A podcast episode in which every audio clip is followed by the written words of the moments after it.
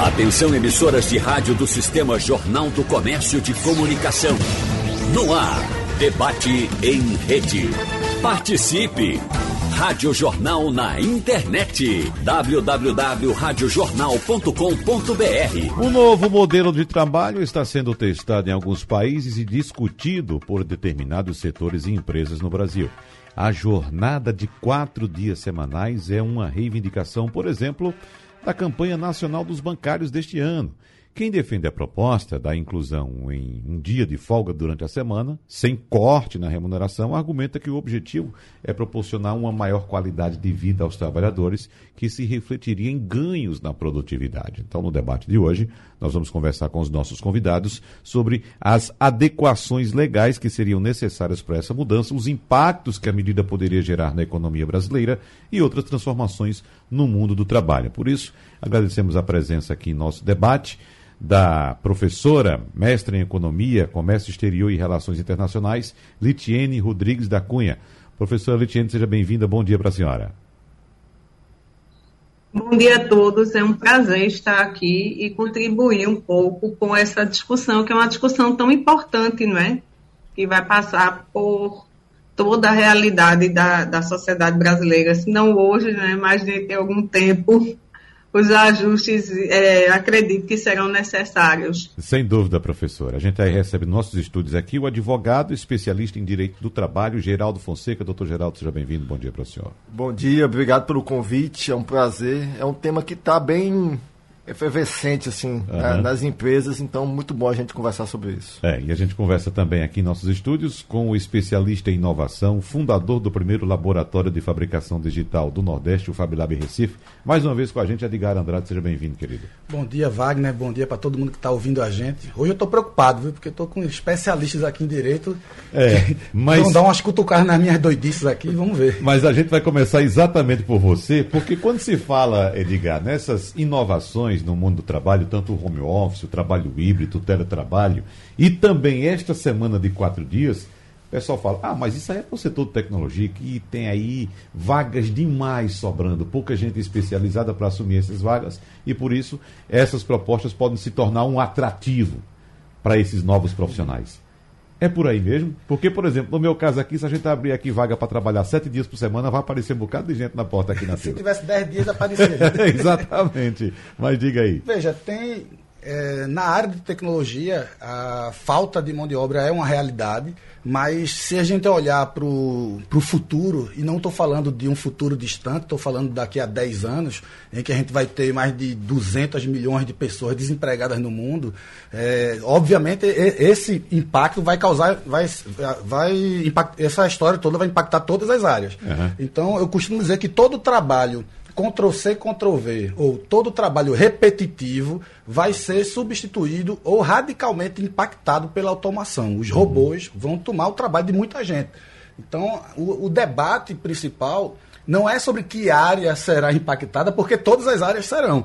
E será que vai haver trabalho para todo mundo? Eu mesmo acredito que não. Estima-se que até 2050 metade da população mundial não vai ter trabalho. E o que, é que a gente vai fazer com esse povo todo? Na minha visão, a gente tem que criar, desenhar um novo modelo de sociedade que não seja baseado no trabalho. É, a gente pode falar um pouco mais a respeito dessas mudanças, até porque a gente está aguardando chegada no Recife do 5G, uhum. e muita gente pensa que o 5G vai servir somente para baixar filme mais rápido no celular, mas vai passar exatamente por isso que você está tocando, né? Essa revolução, inclusive na automação, não é, Edgar? Sem dúvida. É o 5G ele tem um, um, impacto profundo, principalmente no interior. Se você ir em localizações remotas, no meio de florestas, sertão e por aí vai.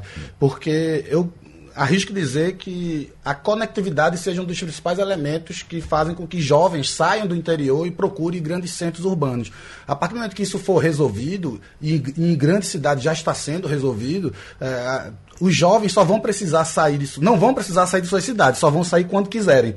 Então a gente começa a ter um novo paradigma de morada, de moradia, quer dizer, eu não vou precisar mais morar em grandes centros urbanos, vou morar em qualquer lugar. Eu, pelo menos, Meu sonho é morar na praia, voltar a morar na praia, assim que meus filhos ficarem adultos. Uhum. Então, é, isso vai trazer novas dinâmicas para essas cidades do interior, e aí você não tem o 5G como, como talvez uma âncora principal dessa transformação para os próximos anos, mas com inteligência artificial, com é, os robôs se espalhando por tudo que é canto. Então, é, a tendência é que o, o, o, trabalho repetitivo seja substituído, e a gente vai ter que é, estimular a criação de novos trabalhos que sejam pautados na criatividade, na capacidade que a gente tem de criar coisas e que os robôs ainda não têm, por uhum. enquanto. É. Professora Litiene, vamos acrescentar mais algumas, digamos, posições a respeito do trabalho uh, moderno, a respeito dessa possibilidade de redução da jornada de trabalho,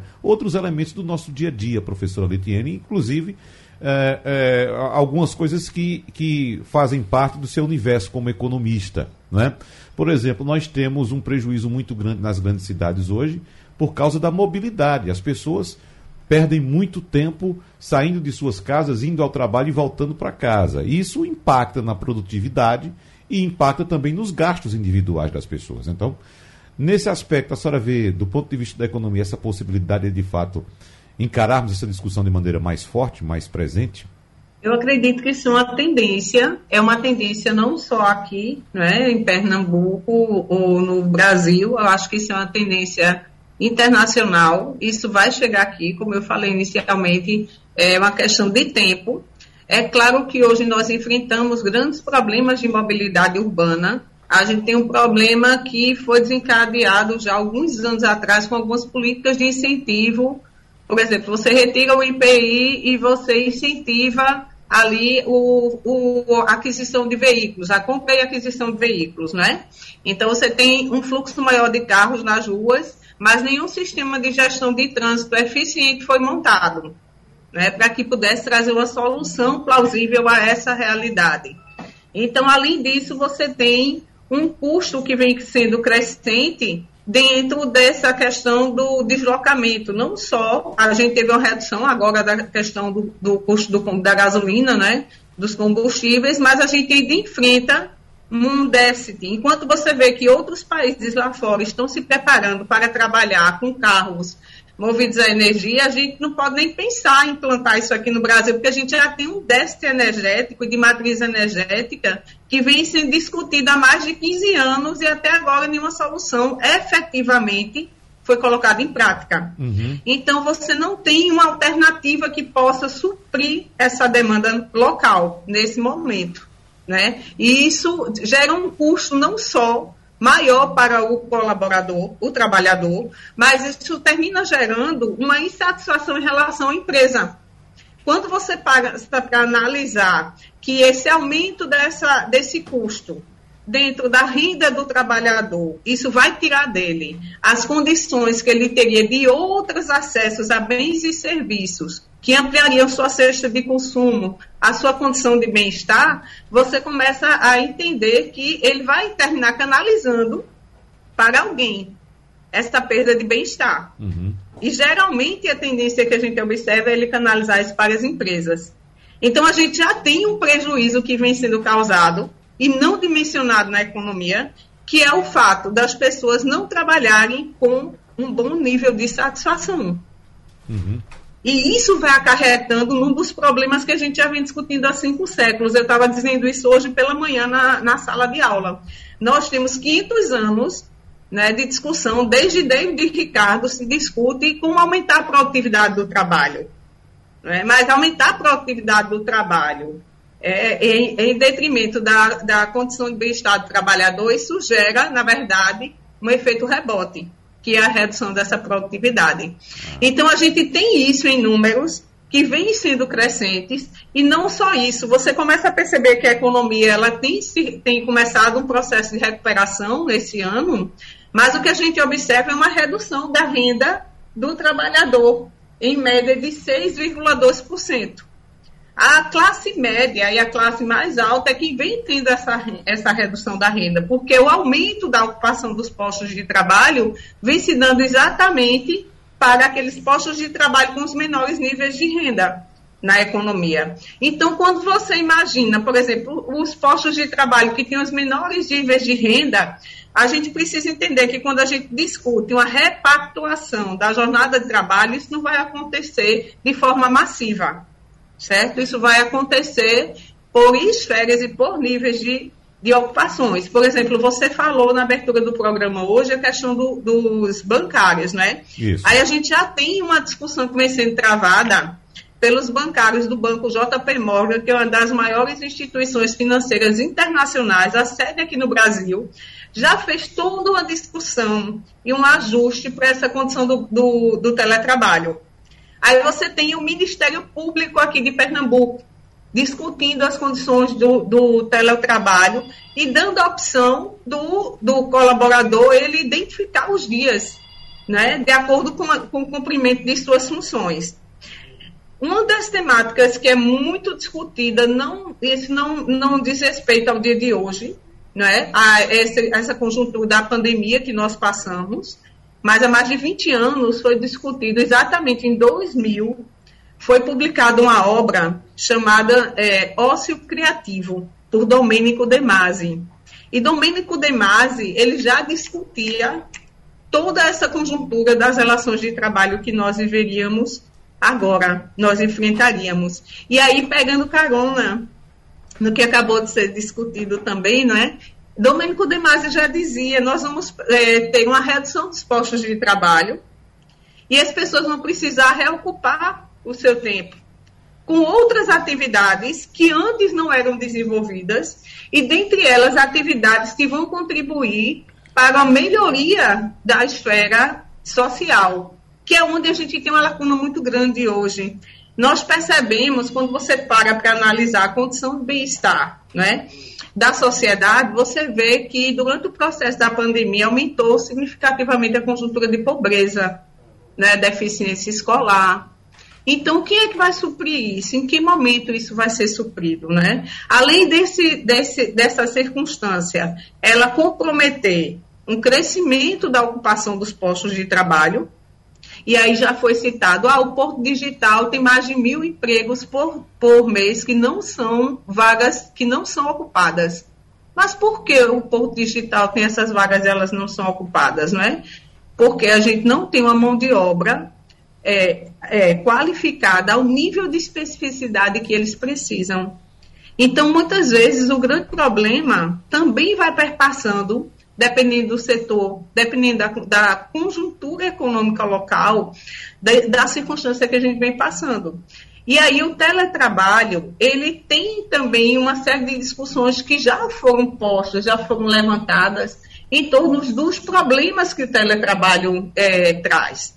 Quando você vê agora a, a, o sindicato tentando fazer a repactuação é, do acordo em torno do teletrabalho, e você percebe que, diante de todos os questionamentos que já foram discutidos o ano passado, onde você teve a intensificação desses aspectos discutidos principalmente é, sobre a questão de que você trabalha muito mais no teletrabalho, você tem alguns custos domésticos, mas isso foi repactuado, né?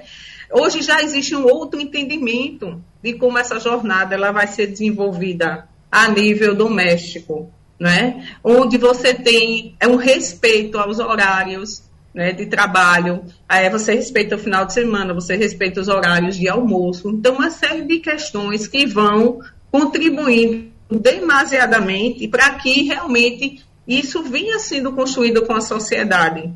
Eu entendo que vai chegar um momento em que essa necessidade ela vai existir, né? Assim como você tem hoje não só esse setor de tecnologia é, despertando para isso, mas você vai precisar começar a trabalhar com essa, com outros setores também focando nessa condição do teletrabalho em vista do aumento da própria produtividade, né? que uhum. é importantíssimo e do bem-estar das pessoas. Certo. Agora, deixa eu trazer aqui, doutor Geraldo, também para a conversa da gente, deixa eu trazer suas impressões iniciais a respeito do que já foi colocado aqui também, é, doutor Geraldo. Mas eu quero, nessa questão do bem-estar das pessoas, ou as pessoas buscando uma melhor condição de vida para poder, inclusive, produzir mais. Eu lembro que recentemente, resolvendo algumas questões burocráticas no interior do estado, então, com aquela história que Edgar conhece muito bem, tudo é muito perto, tudo é muito fácil, tudo se resolve muito, muito rápido, né? Então, indo a cartório, agência bancária, escritório de colega seu, advogado, a gente assim, no amanhã resolve tudo. Aí sobra aquele tempo. Que maravilha! Né? Então a gente que vive nessa correria aqui, perdendo horas e horas no trânsito, na, na, na ida e vinda para casa, a gente percebe nesse momento o quanto seria bom se a gente tivesse mais tempo para fazer outras coisas. Mas fique à vontade para as suas colocações iniciais, doutor. Bem, eu acho que, como está sendo bem claro aqui, né, essa temática é muito complexa.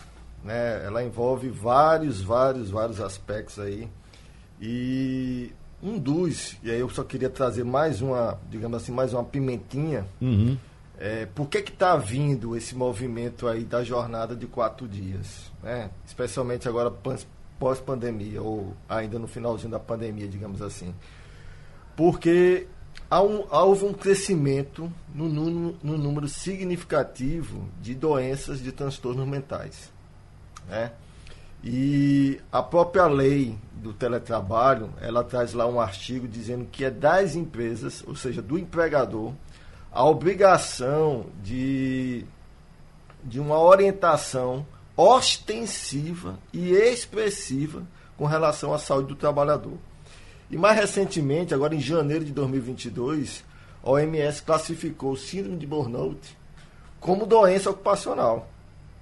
Então há uma presunção agora, a partir de janeiro, de que se o trabalhador ele vai ao INSS em busca de um benefício previdenciário, alegando, né, obviamente ali com parecer médico, uma doença relacionada, uma síndrome de burnout, automaticamente é classificada como acidente de trabalho. E isso causa uma repercussão gigantesca para a empresa, do ponto de vista financeiro. Uhum. Né? Você perde, o trabalhador é afastado. Há uma estimativa de que, em média, ele fica sete meses afastado, quando é esse, esse tipo de, de doença tem casos de três anos, de quatro anos, tem casos, eu conheço casos de mais de cinco anos. Eu tenho clientes que têm diversos trabalhadores afastados por INSS, não em relação a isso, mas em relação a outros, tem, a outros pontos, mais de cinco anos. Né? E você tem um posto de trabalho ali, e quando é considerado acidente de trabalho, a empresa precisa manter o pagamento do FGTS. Há necessidade do recolhimento do FGTS. Os tribunais superiores do trabalho entendem que deve ser mantido o plano de saúde também. Então existe um custo também para essa empresa. Uhum. Né? Então tudo isso, é, voltado também com a parte da questão de, de, dos postos de trabalho, né? tudo isso voltado para a economia. Então o medo que a pandemia gerou de perda de emprego, nós tivemos mais de 500 mil empresas fechadas no Brasil com a pandemia, quantos milhões de desempregados, as cobranças que as empresas estão fazendo agora no retorno de buscar é, alcançar aquilo que se perdeu financeiramente. Então existe uma cobrança. Então é um, é um, um, um sistema ou é um, um, meio assim muito complexo para se discutir. Eu estou muito feliz porque não está só no aspecto jurídico, isso não, é, não fica só no aspecto jurídico. Exatamente. Né? Abrange um aspecto muito maior, uhum. muito disciplinar. No aspecto jurídico, a gente já tem, por exemplo, os casos dos bancários. O bancário tem jornada reduzida. A CLT prevê jornada de bancário de seis horas. Uhum. Então a pergunta que nós temos que fazer, será que é simplesmente a, a redução de jornada que vai causar, gerar esse bem-estar? Né?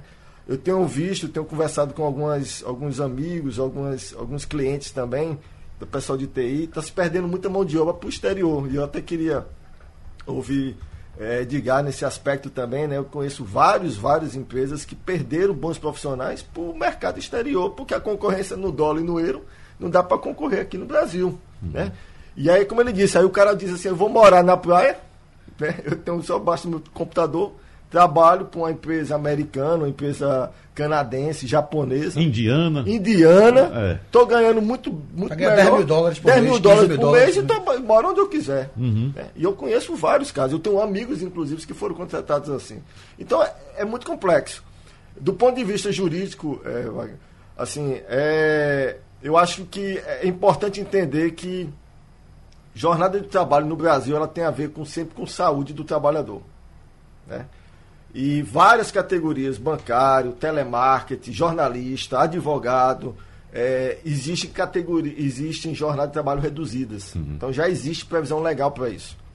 É, a gente tem que trazer esse, essa discussão muito mais para outros aspectos, fora simplesmente o legalismo ali da, da quantidade de horas trabalhadas. Queria saber de Edgar Andrade, ele já disse aqui que o sonho dele é voltar a morar na praia, né? e hoje ele tem essas condições de, de voltar a morar na praia, do ponto de vista de trabalho. É, mas tem que esperar os meninos crescerem, né? Tem que esperar crescer, né? Você, evidentemente, você gosta de ter contato com as pessoas, sim, você sim, vive sim. as pessoas, você vive o ambiente que você, que você uh, circula, não é isso? Uhum. Agora, a gente estava é, entrevistando uma brasileira, acredito que pernambucana, agora no Passando a Limpo. O nome dela é Paula, ela está no Canadá. E falando a respeito exatamente dessa, dessa, dessa cultura que nós temos ainda de migrar. Estou né? insatisfeito aqui no Brasil, vou trabalhar em outro país. Inclusive, ela citou, viu, doutor Geraldo, que o marido dela colega seu, advogado, mas trabalha lá como pedreiro. É, conheço veja, alguns casos. Pois é, veja só. Mas aqui, Edgar, com a tecnologia, a gente pode trabalhar em vários países do mundo ao mesmo tempo estando na praia. Uhum. Ou estando dentro do mato, numa casinha do interior, Não bem é tranquilo, em contato com a natureza. Né? Como é que você avalia esse cenário? Então, é óbvio que depende do tipo de trabalho que, que cada pessoa tem, né? É, no meu caso específico, boa parte das minhas interações elas já aconteciam de forma remota, apesar de estar presencialmente no, no Fab Lab Recife, já que a gente tem conexões com tudo que é canto. É bom que você coloque essa, essa, essa diferença, porque, por exemplo, como eu citei agora o pedreiro, não dá é, para ser pedreiro remoto, online. Por, é, né? pelo menos pelos próximos 50 anos eu acredito que não, não dá. Não tem como, né? É. pois não. É, então, o, na minha visão, eu quero trazer um pouco, fazer uma conexão entre a fala de, de, de Litiene e a, e a de Geraldo. Tem dois ganchos que eu puxei que, que eu vou plugar com essa tua uhum. provocação. É, o primeiro, do, o, quando se fala de níveis de satisfação. É, ele não está associado à riqueza. Esse é um ponto de partida, porque se ele tivesse associado à riqueza, não existia rico com depressão, né? nem uhum. rico se suicidava. É, então, essa relação entre riqueza e felicidade ou satisfação, ela não faz o um menor sentido. Então, nesse futuro em que as pessoas não vão ter trabalho, para que as pessoas não entrem em colapso nesse futuro, a gente precisa quebrar esse modelo de sociedade que é baseado no trabalho. Desde que os filhos da gente entram na escola, eles já são induzidos a uma trajetória, já são induzidas a uma trajetória que vai fatalmente culminar no trabalho. Uhum. E será que a vida da gente deve ser pautada pelo trabalho? Essa é uma pergunta fundamental para a gente fazer. E quando você cria oportunidades e possibilidades para que você consiga é, meio que misturar um pouco essa experiência de trabalho com a experiência do bem-estar como, por exemplo, morando na praia, é, eu acho que as possibilidades se ampliam absurdamente para se encontrar esse nível de satisfação. Eu acho que eu dei uma viajada muito grande aqui, mas, mas acho que é, antes de pensar é, em como resolver o problema dos milhões de desempregados que, que a gente vai ter que enfrentar, já estamos enfrentando hoje, a gente tem que pensar e discutir sobre que futuro a gente quer. Ele vai ser pautado em quê? Na satisfação das pessoas ou, ou, ou no trabalho, na lógica é, de crescimento de dois dígitos por ano eterno? Até quando vai, a gente vai perseguir esse modelo? Né? Eu é. terminei trazendo mais perguntas é. do que respostas então, para Deixa eu trazer doutora, doutora Litiene, que, como foi expresso, eu vou tentar colocar mais um elemento aqui no que foi colocado por Edgar Andrade, doutora Litiene, porque eu lembro muito bem, eu conversando uma vez com meu pai, que é de outra cultura, de outra época, de outro século, na verdade, né? ele me viu durante a pandemia trabalhando em casa e utilizando o meu sistema todo com o meu computador e tal. E a gente falando sobre trabalho, exatamente. Ele disse: é, mas teu trabalho é só esse negócio do computador, tu fica só aí no teu computador. Disse, é, o meu é conversar no WhatsApp. É, no, no, tempo do senhor, então. o trabalho era descarregar uma carreta de cimento, né? Pois é, tem essas diferenças culturais tá também, né, doutora Litiane? Com certeza, você tem que levar em consideração que existem valores né, que são agregados a cada atividade profissional, né? E é como é, as pessoas diziam, dentro de um estigma um pouco preconceituoso, ah, você é dona de casa, você só cuida da casa, só cuida dos filhos né, em relação à mulher. E cada atividade, ela vai possuir um valor muito intenso agregado. Né? É, falando um pouco, eu imagino, minha gente, se a gente tivesse como trabalhar na beira da praia, meu Deus do céu, eu acho que meus alunos, eles sairiam assim, super felizes, Até porque eu também trabalho felicidade. Eu comecei a trabalhar felicidade em virtude de algumas questões que eu percebi no comportamento dos meus alunos em sala de aula, acredita? O meu desafio para trabalhar a felicidade, meu motiva, minha motivação foi exatamente isso. É, uma das coisas que que o doutor é, Geraldo comentou e que eu achei muito pertinente foi essa questão do, do, dos problemas mentais, né? A gente tem problemas sérios. O Brasil, ele é o país líder em ansiedade global, não é? E por que ansiedade? Essa, essa liderança em ansiedade, ela já vinha de 2019, então foi anterior à pandemia. Durante a pandemia, houve um crescimento de ansiedade e depressão em torno de 25%, 30%. Isso tem um custo não só para a empresa, isso tem um, um, custo econômico gravíssimo. Por quê? Porque as pessoas são afastadas dos seus postos de trabalho, deixam de produzir. Isso gera um custo para o governo muito sério, porque o governo vai ter que ter uma, uma rede de apoio, de assistência psicossocial maior, que não se dispõe para atender as pessoas. Né? Vai aumentar o custo com os gastos, com medicações próprias e específicas, certo? E a gente não tem e a gente vai tendo uma série de problemas. E se esse, esse processo, que o doutor Geraldo muito bem colocou, ele tivesse é, é, pensado apenas na esfera dos adultos, não. Podem observar que os pais que são muito ansiosos, eles educam filhos ansiosos. Então, na verdade, o que a gente está discutindo aqui é tão sério que a gente está discutindo não só a perspectiva dos problemas que são ocasionados pelo excesso de trabalho, pelas condições de trabalho atuais, hoje com a sociedade que está trabalhando mais as gerações futuras. Em que sentido? Nós temos hoje uma, um contingente de crianças, adolescentes que são altamente ansiosos, e isso você começa a ver que isso tem uma outra via de acesso, que é a via de acesso às drogas. E aí é quando você passa a ter uma futura geração deixando de trabalhar, não é porque diminuiu o posto de trabalho, não é porque diminuiu a renda, não é porque mudou o perfil da atividade econômica. Não, é porque ela se tornou incapaz de produzir para a economia. Isso tem um peso seríssimo. Né? Então eu fico imaginando como não é problemático e a gente precisa, a gente não tem muitos estudos que direcionem para esse aspecto aqui no Brasil, infelizmente que mostrem para a gente como é que essa problemática ela vem crescendo e se agravando ao longo dos anos. Mas a gente sabe, os estudos internacionais mostram, ó, cresceu 25, 26%, 25% ansiedade, 26% depressão. O Brasil já era líder global. Então, isso antes da pandemia, não é? A gente já era líder global. E com esse aumento, onde é que a gente se encontra efetivamente agora? Né? E de repente o teletrabalho ele vai trazer outras conjunturas e outras dimensões que são muito importantes para a atividade econômica. Aí você diz por quê? Porque você começa a ter as pessoas pensando numa reestruturação produtiva interna né, dentro de seus lares e como trabalhar outras atividades a partir do que elas têm realmente um potencial produtivo para produzir, além do trabalho que elas já desenvolvem de forma familiar. Aí é uma forma de você começar a rever que existe uma linha no mercado que pode ser pensada nisso. Pensando em termos de futuro, a gente precisa ter uma sociedade melhor, mais estruturada, precisa.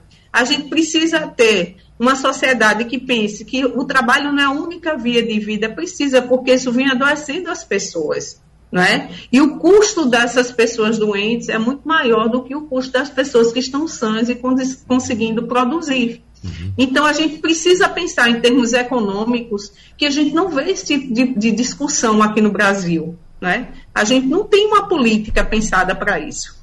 Né? Você vê o Congresso, o Senado discutindo esse crescimento dos problemas de saúde mentais durante a pandemia.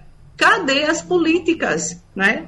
Cadê as ações para atingir a população? Se você imagina isso em termos de uma população que está dentro, a gente tem cinco faixas de renda né, na economia brasileira, uma população que está nas faixas de renda A, B e C, Aí você tem, essas pessoas têm como conseguir um tratamento próprio, tem como custear seu próprio tratamento. E as pessoas que estão na faixa D e E? Aí você começa a ter outros casos que vão puxando essa teia, que é o aumento da violência. A, a gente, eu faço estudos econométricos na área de segurança e a gente verifica um aumento interessante dos, dos crimes de violência doméstica contra a mulher.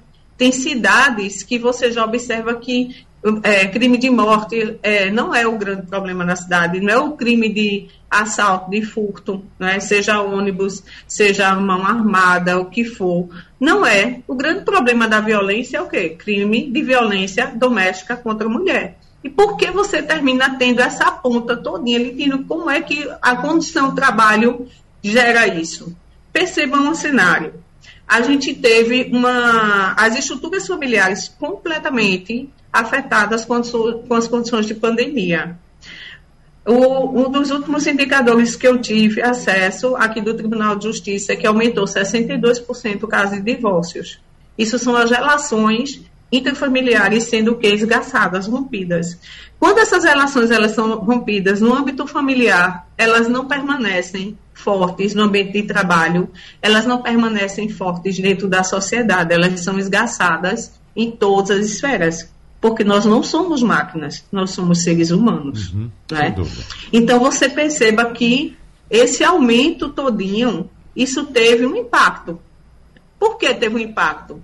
Porque as pessoas estavam tão dissociadas de sua convivência social, vivendo exatamente só para a função trabalho, né? E aí é, é até irônico, mas a gente lembra aquele filme Tempos Modernos do Chaplin, uhum. né? Em que você tem aquela mecanicidade, a gente estava vivendo praticamente aquilo.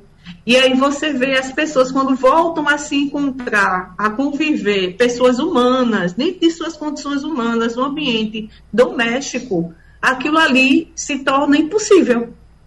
Tem que ser rompido. Uhum. Isso é levado para o ambiente doméstico, ambiente profissional e vai se estendendo. É. Deixa eu saber aqui, doutor Geraldo, também, é, as implicações legais que temos que ter, né? Temos que mudar essa história toda dessa relação do trabalho, né, doutor Geraldo? Isso. É... Como eu falei no início, né? Acho que a questão da jornada no Brasil ela é tranquila. Tem, do ponto de vista jurídico, não há, não há problema nenhum da empresa pactuar com o trabalhador uma redução de jornada sem redução de salário. A gente teve durante a pandemia, e a, especialmente durante a pandemia, a pactuação de redução de jornada com salário. Os Mas dois. A, os né? dois. Agora nós estamos falando de uma redução de jornada sem haver a redução de, de, de salário. Isso é possivelmente permitido na legislação brasileira. A legislação brasileira, na verdade, ela estabelece um teto. A Constituição diz que o máximo de jornada são 44 horas semanais e 8 diárias. Essa é a regra geral. Como eu falei no início, tem várias categorias que tem já a jornada reduzida uhum. prevista em lei que deve ser observada. Então, do ponto de vista legal, não, não tem problema nenhum. Nossa recomendação é que isso seja feito via é, negociação coletiva para ter mais força jurídica, ou seja, você chama o sindicato, a empresa negociando diretamente com o sindicato, isso é chamado acordo coletivo, é de uma empresa com o sindicato, porque ali ela traz todo o contexto daquela empresa, pode trazer uma troca de benefícios, pode estabelecer periodicidade, pode estabelecer departamentos, ao invés de ser uma empresa toda, mas você pode botar alguns, alguns departamentos específicos. Mas se a empresa não fizer isso de forma de acordo coletivo, que faça pelo menos um contratozinho individual detalhando, descrevendo essas, esse pacto agora de redução de jornada. É, nossa recomendação é que isso não seja feito na admissão, certo? Um cuidado, porque se você contrata uma pessoa já de cara, só você vai trabalhar quatro dias na semana, você não pode depois mudar. Porque você, na contratação, você está pactuando com ele. Certo? certo. E, e, o que eu estou vendo hoje é as empresas estão fazendo uma espécie, entre aspas, aqui de teste. Então vamos testar, né, para ver se menos é mais. Vamos testar se menos jornada vai gerar mais produtividade. Eu, particularmente, tenho algumas dúvidas, né? Uhum. Mas tá, eu acho que vale a pena o, o teste. Então, nossa recomendação do ponto de vista jurídico é: faz um contrato, ajusta lá a periodicidade, ajusta lá as condições, se vai ser toda a empresa ou se vai ser só de, alguns departamentos. Obviamente, se você pegar o departamento, você tem que incluir todos. Você não pode chegar e pegar um departamento com 10 pessoas e você pegar metade para fazer e metade para não fazer. Isso pode gerar equiparação salarial. Enfim, então do aspecto jurídico é esse. Um ponto, se você me permite colocar, e eu acho que Edgar trouxe um ponto aí que para mim eu concordo plenamente com ele. Eu gosto de conversar muito com o pessoal de TI, porque o pessoal de TI, eles têm uma mente mais aberta, como a gente fala, né? Eles uhum. conseguem ver que é a questão da, da, da pessoa mesmo, da identidade da pessoa, né? A gente vive uma cultura de que eu me preciso fazer para me tornar alguém na vida, né?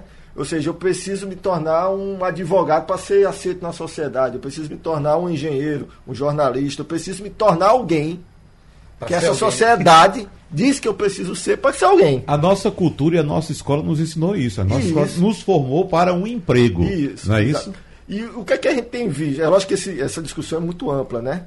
Mas o que é que eu queria só trazer um ponto? É a velocidade disso hoje em dia. Porque eu estou no escritório que eu estou, fiz 16 anos. Entrei lá, é, recém-formado, numa perspectiva de crescimento. Há 16 anos, trazendo uma trajetória. Hoje você pega um jovem, vou trazer para minha área de direito. O cara com dois anos, três anos, ele já quer estar rico. Uhum. Ele não tem mais a paciência, eu vou chamar de paciência, né? A paciência de, de galgar aquela carreira. Construir, ele não né? sabe dizer, por exemplo, que eu sempre ouvi falar do, do, fundador do meu escritório que a advocacia é uma profissão de maturidade. Né? Uhum. Não, ele não quer. E aí você tem hoje um WhatsApp, que a velocidade aqui, né? Você bota até para conversar, você bota na velocidade 2, 3, né? Uhum. Então, acaba gerando uma ansiedade muito grande. A gente, eu acho que no meio de TI deve ter muito isso, porque o público-alvo normalmente é pessoal mais jovem. Uhum. Essa ansiedade de, de, ganhar mais, de ter mais coisas, né? de crescimento rápido. E, e, e, eu acho que tem muito a ver com isso também. De, eu, eu, vivo dando carão. É, uhum. Às vezes as startups procuram né, para pedir mentoria, orientação sobre como conduzir o início de seus negócios e tal. A startup é aquela empresa que está começando, não tem um modelo de negócio definido ainda. Tem, Projeto. em tese, uma solução para um problema, mas não sabe como é que vai monetizar essa solução, transformar essa solução em dinheiro. E aí, é, às vezes, esses jovens me procuram e tal, aí quando eu pego o, o danado do plano de negócio, aí tem lá o, o planejamento financeiro, ele bota lá o Prolabore são três sócios, o Prolabore de 15 mil reais para cada um, espirrado de 20 anos de idade.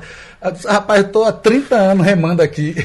Tu sabe qual a, a dificuldade que é chegar num, numa grana dessa? No valor desse, né? É, uhum. é, é muito doido. É, é, eu acho que é, essa geração unicórnio também é, que se criou, unicórnio é, é, é, um termo que se dá às empresas, às startups que chegam a valer um bilhão de dólares. Uhum. É, então, criou-se um, um, um, um, mito, e por isso o nome é unicórnio, é, de que todo mundo tem que valer um bilhão de dólares. Todos os negócios precisam ser escaláveis globalmente, está no mundo todo, ter milhares de colaboradoras e colaboradores e tal. Eu combato isso fortemente.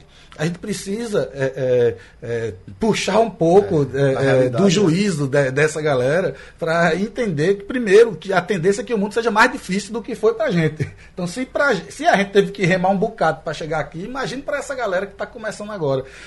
E eu repito e vou repetir 200 mil vezes que a gente precisa rever o modelo de sociedade.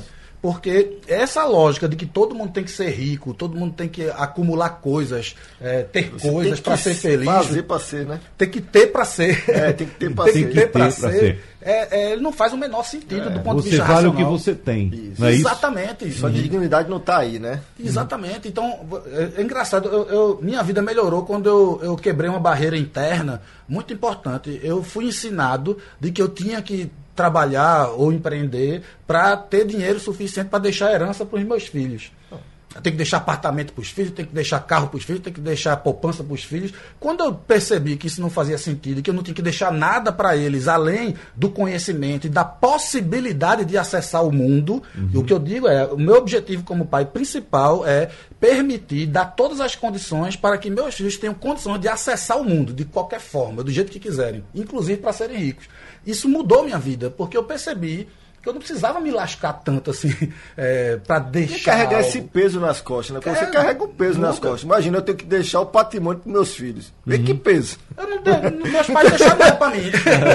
então gera muito É suor, velho. Então, é. é, a gente tem que O legado é diferente, é né? Diferente. Eu acho que o legado para os filhos é diferente. Uhum. Acho que não é, não é patrimônio não que a gente deve deixar para os filhos. Eu acho que o Edgar falou muito bem aí. É essa possibilidade de, de eles crescerem, ensinar eles a caminharem. Entendeu? E, e eles construíram o patrimônio deles. Uhum. Né? Não necessariamente um patrimônio milionário, não necessariamente uma riqueza, mas de, de valor monetário, mas de valor humano.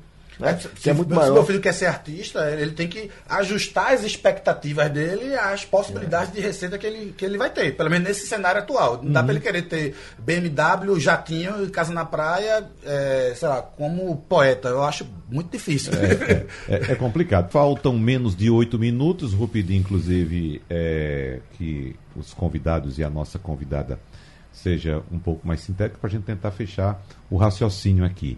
Mas o que eu lhe falei, professora Litiene, no bloco anterior, é a questão econômica. Há viabilidade jurídica, como disse o doutor Geraldo, mas há viabilidade ah. econômica para a gente reduzir jornada de trabalho sem reduzir o salário do, do colaborador, doutora Litiene?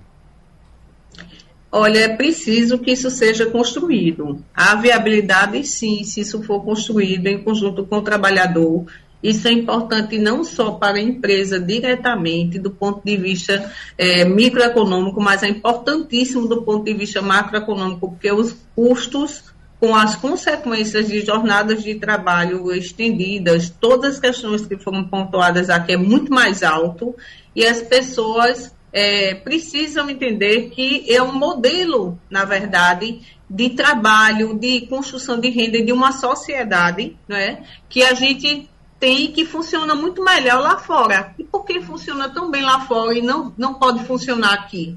Né? Nós temos fuga de cérebros aqui no Brasil. E por que isso? Porque as pessoas estão buscando uma renda melhor, uma condição de vida melhor, né? uma qualidade de vida melhor. Então, é, qualidade de vida nunca foi pautado aqui no Brasil como um fim não é? dentro de uma estrutura, uma conjuntura, uma política econômica, mas isso precisa ser pensado, porque isso tem um peso para a sociedade e o custo é muito maior do que você construir o processo efetivamente. Uhum. Edgar Andrade, essa questão da fuga de cérebros, isso tem provocado a, a, algum problema na contratação de mão de obra ou o nosso problema para ocupar essas vagas ociosas, me parece que aqui no Porto Digital tem duas mil vagas duas ociosas. Mil vagas. Duas mil vagas ociosas, né? Nosso problema aqui reside, de fato, na falta de especialização de, de mão de obra? Também, Wagner. É, o primeiro ponto está na disputa desleal é, pela remuneração. Quer dizer, eu, se fosse programador, eu, fatalmente estaria trabalhando para uma empresa de fora, ganhando 5, 8, 10 mil dólares por mês. Uhum. É, e segundo, é, inclusive tem empresas do Porto Digital que estão deixando de fechar novos contratos porque não tem gente. Quer contratar e, e, e, e, não tem. Inclusive tem empresas daqui que no processo de seleção nem perguntam é, é, é qual é a formação que a pessoa tem, bota um testezinho simples lá para ver se a pessoa sabe programar e se souber já vem para dentro. Entendeu? Entra. Já entra, já uhum. entra para ser formado internamente. Inclusive isso vai provocar uma rediscussão sobre o papel da escola e da universidade, as empresas formando pessoas para o mercado de trabalho. Aquele negócio de vida estudantil se acabou, esqueça uhum. isso. A gente vai estudar a vida toda. Então, é, é, tem essa questão da formação. A gente há mais de 15 anos, eu, eu, já participei de três planejamentos estratégicos do Porto Digital e em todos eles a discussão era como estimular a formação de mão de obra, porque vai dar ruim, vai dar ruim, vai faltar gente. E o resultado chegou aí está na porta da gente e as empresas deixando de fechar negócios, deixando de faturar por conta dessa falta de mão de obra. E então, isso impacta em custos também, é, Edgar, porque é o seguinte, se você não contrata, você também não tem como entregar o que lhe é demandado. E não, e fatalmente vai aumentando. E vai aumentando. O, o, o, o colaborador da empresa chegou, ó, recebi uma proposta aqui para ganhar 10 mil dólares. e aí, como é que é? Uhum. Entendeu? Exatamente. Os postos-chave, pelo menos, terminam tendo um aumento é, natural de suas remunerações, né? É. E no valor dos produtos também, né? Sim, sim, né? sim sem dúvida. Agora, é, na área de TI tem um, um, uma complicação maior, porque a concorrência pela mão de obra, ela é global e dos serviços também é global. Não existe mais um, um negócio que global. seja local, entendeu? Você concorre com gente do mundo todo. Você uhum. concorre com grandes players, com, como Microsoft, Google e com o pequeno da esquina. Agora, você falou uma coisa interessante agora há pouco, que são os meninos que estão chegando aí já negociando contratos de 15 mil, uhum. 20 mil reais, né? Esse é o mercado que existe para quem tem mais de 40, 50 anos de idade ainda, ou não? É coisa para jovem mesmo? Essa provocação é muito boa, Wagner. É, tem uma galera aí que está em processo de aposentadoria é, e sem saber o que fazer, né? Porque é, antigamente, na minha época, uma pessoa de 60 anos era uma pessoa velha, né? Hoje em dia não é mais assim. É, a pessoa tá, a maioria das pessoas está em plena atividade, pleno ritmo e vai fazer o que se aposentando? Então, é, existem movimentos para estimular que essa galera que está se aposentando invista em startups ou crie suas próprias startups. É um movimento bem bacana que, tá, que tem cada vez mais gente chegando junto. Inclusive, tem empresas que dão suporte a essas pessoas que estão em fase de aposentadoria, em processo de aposentadoria, para que se conectem com o mercado de um jeito diferente. Uhum. Doutor é um Geraldo. Tema, esse é um tema tão interessante que lá no escritório a gente adotou a linha do estagiário, é, esqueci agora o termozinho, mas é um estagiário mais velho, acima de 55 anos. Uhum. Porque a gente entende. Estagiário velho. Não. não, não. É. Porque a gente entende que a, a experiência tem muito valor. Uhum. Né? Por exemplo, é chegar para um menino novo, desse, chamar menino aqui, né? De 20 uhum. anos, com aquela ansiedade que eu quero ganhar logo, quero fazer, né? Fazer acontecer. Eu, experiência, rapaz, não é assim. Calma, vá por aqui, existe esse outro caminho. Então essa troca de valores, de geração com geração, ela é fundamental. Muitas vezes a gente vê empresas se perdendo por causa disso. Às vezes é um orientador, às vezes é uma pessoa mais velha ali para dar o caminho, né? Então, eu acho que é muito importante essa colocação. Esse mercado de TI, ele tem realmente esse cenário, uhum. mas eu entendo que a troca de valores é importante, né? A experiência de geração formando geração, troca de... O próprio mais velho, entre aspas, aprendendo também com o mais novo, né? É, eu tive que entrar na, no ramo de, de inteligência artificial para desenvolver lá no escritório. E a gente contratou uma empresa que tinha 20 anos de idade, os meninos, né? Uhum. E foi muito legal para mim, uhum. a, a gente fazer esse processo aí de troca de, de, de, valores mesmo. Professora Etienne, para a gente fechar com a senhora, um minutinho, bem rapidinho, só suas impressões finais e me chamou a atenção essa colocação aqui de Edgar Andrade de que as empresas estão formando os profissionais, ou seja, a escola está perdendo espaço, professora Etienne? Olha, isso não acontece aqui, pelo menos em Pernambuco, isso já vem acontecendo desde SUAP. Uhum. Eu fui secretária de Desenvolvimento Econômico no Cabo no período, e um dos grandes desafios que as empresas enfrentaram quando chegaram aqui é não ter mão de obra com a, a especificidade formativa. Então, eles contratavam os trabalhadores, testavam seu nível de escolaridade elas próprias e elas formavam esses trabalhadores e disponibilizavam para o mercado.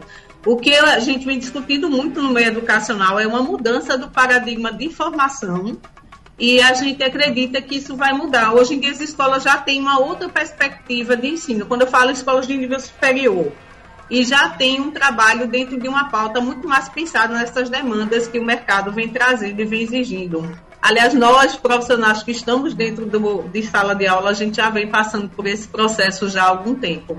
Muito obrigado à professora de Economia Litiene Rodrigues da Cunha. Agradeço também ao advogado especialista em Direito do Trabalho, Geraldo Fonseca, e ao especialista em Inovação, Edgar Andrade. Teremos outros encontros para falar desse assunto, que certamente será um assunto bastante presente nas nossas conversas de botequim, é. inclusive de mesa de bar, né, Edgar? É Obrigado então para vocês. Abraços. E eu lembro a você que nos acompanha agora que o debate é repetido amanhã às duas e meia da manhã. Tchau, tchau e até a próxima. Sugestão ou comentário sobre o programa que você acaba de ouvir, envie para o nosso WhatsApp 99147 8520.